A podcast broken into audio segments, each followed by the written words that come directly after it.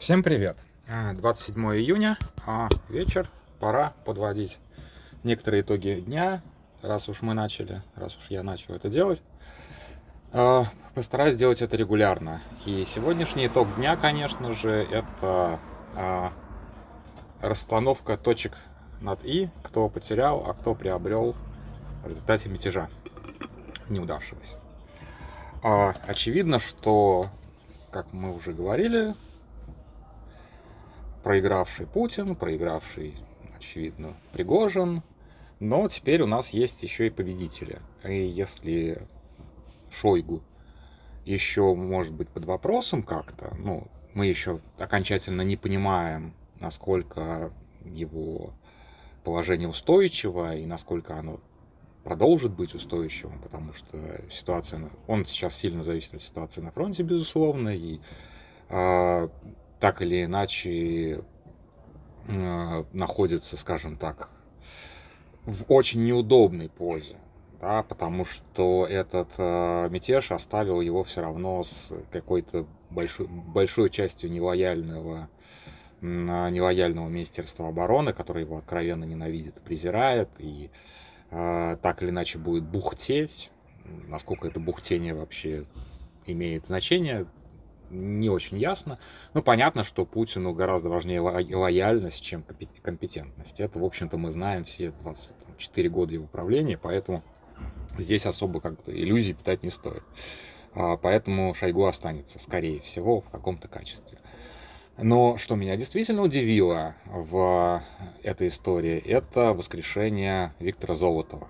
Потому что Виктора Золотова не было наверное, все эти полтора года. Я не отслеживал уж прямо а, все его публичные появления, но у меня сложилось впечатление, возможно, там вы меня опровергнете, а, что вот практически с первых недель войны он вообще не появлялся в публичном пространстве, не, отс не отсвечивал, не капитализировал, а, как это принято во властных кругах, не капитализировал участие своих а, подчиненных в войне, как он капитализирует это сейчас, рассказывая о том, что он буквально там вооруженный финкой НКВД а, собирался остановить все войска Вагнера на, на подступах а, к Москве и наверняка остановил бы, если бы как бы дошло дело до драки, то, конечно же, он бы справился.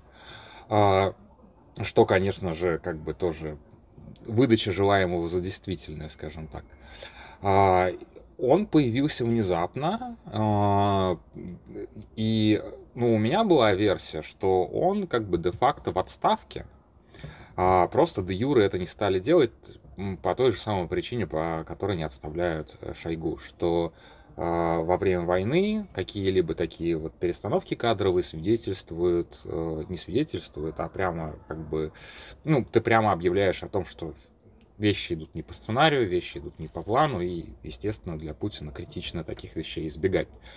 А, поэтому, конечно же, я думал, что Золотов а, в отставке, а скорее всего в такой, не в отставке, в фактической отставке, а скорее в такой, а, здесь надо такое слово, я до сих пор никак не могу правильно поставить в нем ударение, в опале.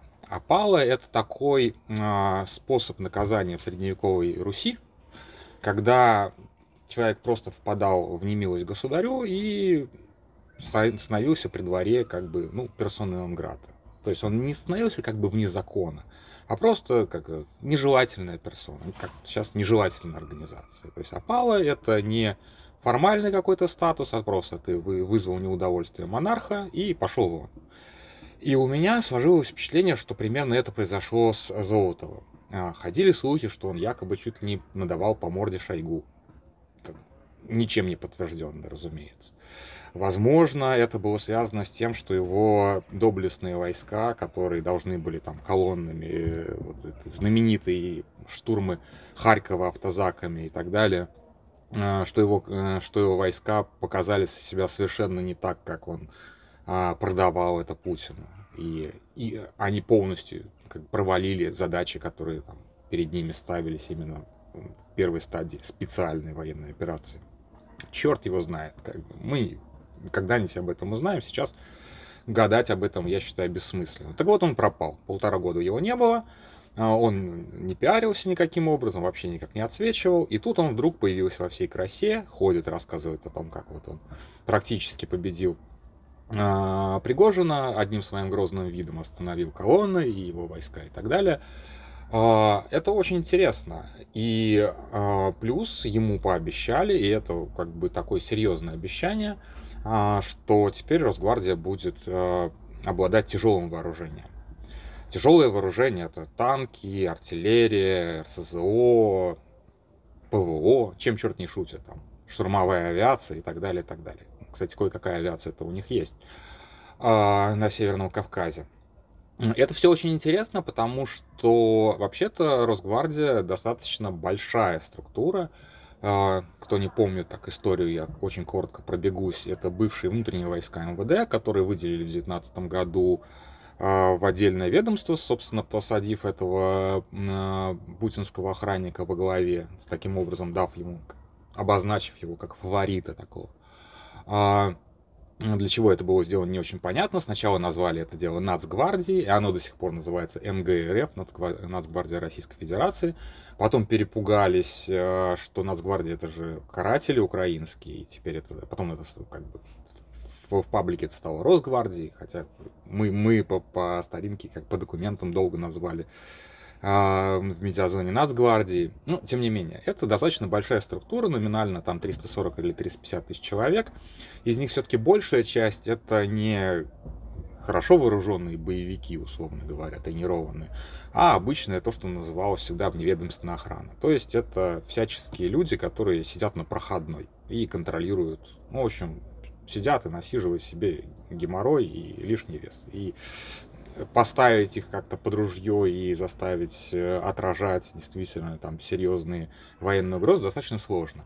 Но у них на самом деле, кроме всего этого, есть, естественно, всяческие а, полки ОМОН, которые заточены на то, чтобы а, разгонять гражданские протесты, невооруженные гражданские протесты или там как-то вооруженные, чем попало, гражданские протесты, а, гонять футбольных хулиганов, а, гонять э, мигрантов. Э, я вот помню, как какие-то ОМОНовцы прям пинками запихивали в поезд а, Москва, Москва-Бишкек или Москва-Ташкент э, рабочих на Казанском вокзале. Вот это вот примерно их профиль.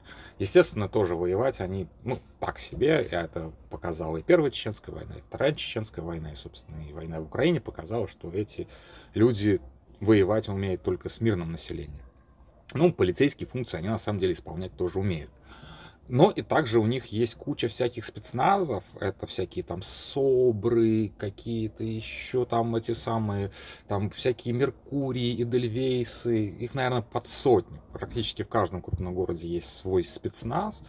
А для чего, опять же, они нужны? Ну, в теории для того, чтобы, например, штурмовать э, штаб-квартиру какой-нибудь ОПГ для того, чтобы не, не, не таскать таких людей из Москвы а, или еще откуда-то из центра, чтобы постоянно был какой-то человек, ну вот, например, там человек, господи, какая-то группа, ну, типа, захватили банк, например, да, взяли заложников, есть, чтобы вот быстро-быстро штурмануть, чтобы э, кризис разрешить в течение, там, пары часов. Вот такие, как бы, эти спецназы все численно небольшие, я не знаю, сколько там людей, но я не думаю, что там в каждом из них больше ста человек. Ну, это, по идее, достаточно тренированные профессионалы, но они тоже не приспособлены для какого-то такого войны, вообще войскового боя. То есть это как бы все равно... Ну, никакие спецназы на самом деле не предполагается, что их будут использовать для того, чтобы штурмовать города или там вести какие-то наступательные операции того масштаба, который сейчас в Украине происходит. Понятно, что это не их профиль, это максимум легкая пехота в таком случае. Но они тоже могут быть полезны, и опять же, вот мы по потерям видим, что такие спецназы, как правило, просто контролируют, ну, как бы осуществляют какие-то полицейские функции на захваченных территориях. Сидят где-нибудь а, в, там, в той же самой Балаклее, например, э, самарский спецназ погиб, потому что вот он там осуществлял полицейские функции. Вот, так что у него, в принципе, как бы силы-то есть. Другое дело, что они вот как раз в силу своей специфики, они очень рассредоточенные по а, всей территории России, по всем городам, и это их, в общем-то, специализация. И теперь якобы у них появятся танки, артиллерия и так далее. Это большой, конечно, плюс для ведомства Виктора Золотова, а, потому что, ну, это прям такой качественный скачок, качественное усиление. Как это будет сделано, я сейчас как бы раз, раз, размышлять совершенно не хочу, потому что, ну, если у кого-то прибавится, то, соответственно, у кого-то убавится. Это очевидно совершенно. То есть, как бы, это не значит, что танки снимут, условно говоря, с фронта, и отдадут там новым частям э, Росгвардии вот прямо через неделю. Это не значит, что э, для Украины это типа хорошая новость. И а контрнаступление будет развиваться лучше, потому что 100 танков забрали с фронта и отдали золото. Ну, нет, скорее всего, те же самые танки, которые сейчас э, снимают там с запасов, ну, просто из там, 10 танков э, 8 будут отправить на фронт, а 2, соответственно, там, в новые части золота. То есть это, в принципе, отражается на, на снабжении войск, а не на их, текущей, э, как бы, на их текущем состоянии. Anyway, а, я вообще даже не представляю, получится ли из этого что-то или нет, потому что кто видел публичные выступления Виктора Золотова, знает, что он тупой. Вот просто как бы, вот человек тупой. Это вот как такая характеристика, я не знаю, низкий, высокий, я не знаю, там, голубоглазый, кореглазый, а он тупой. Вот, вот как бы это прям по нему видно. И, в общем-то, действительно в системе МВД это вообще, в принципе, не приветствуется интеллект, а в Росгвардии, я думаю, что там себе подчиненных, не думаю, что он как бы выбирал каких-то интеллектуалов. То есть, в общем-то, есть большие подозрения, что получится еще хуже, чем армия. Ну, то есть, вы понимаете, где-то же он должен набрать нормальных офицеров, которые будут этим всем командовать. Опять же, откуда он их возьмет? Понятно откуда. А, будет переманивать деньгами из армии. Вот, поэтому а, а, усиление пока произошло только на бумаге, но это вот как бы качественный скачок. То есть если он был в опале, то эта опала с него снята. Он прощен полностью.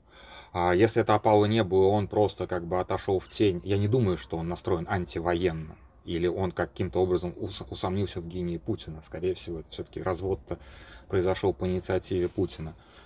Вот, поэтому вот мы можем вот отпраздновать возвращение золота в ряды э, действующих силовиков.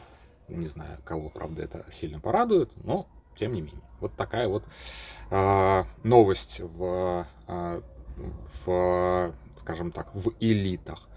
Ну, и не буду пересказывать свои шутки из Твиттера про бракоразводный процесс между Пригожиным и Шойгу, ой, между Пригожиным и Путиным.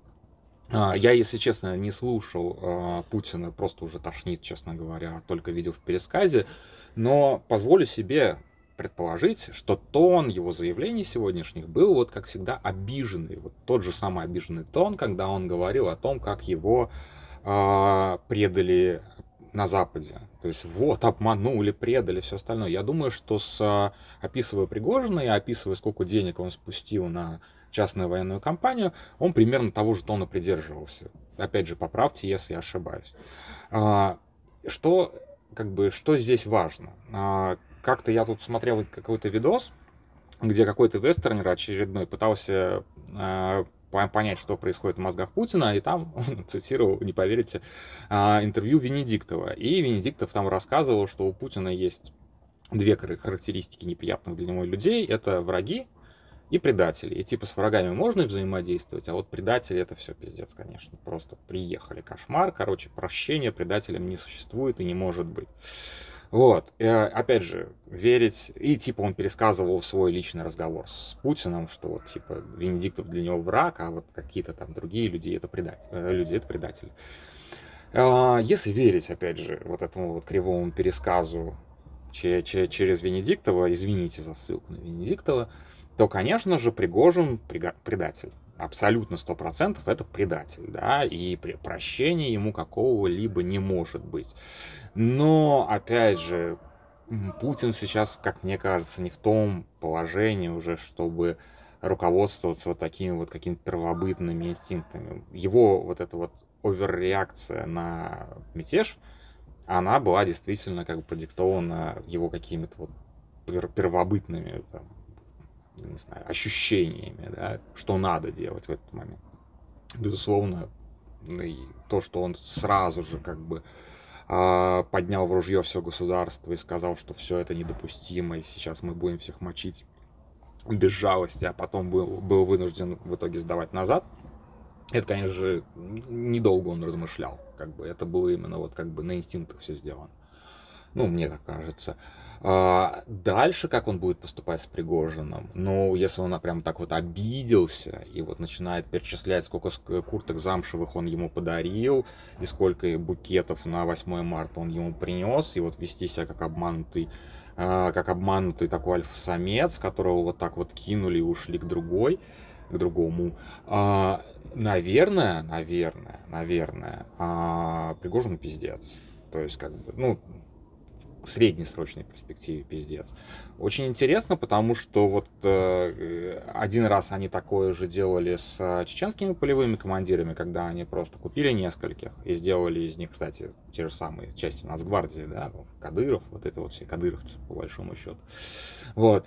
Может быть, они действительно сейчас попытаются перекупить условного там Уткина или еще кого-нибудь там из этих его чертей, как я забыл, у них там клички типа зомби или еще что-нибудь. Действительно замутят рас раскол в ЧВК, и будет у нас на ЧВК Вагнер П и ЧВК Вагнер В.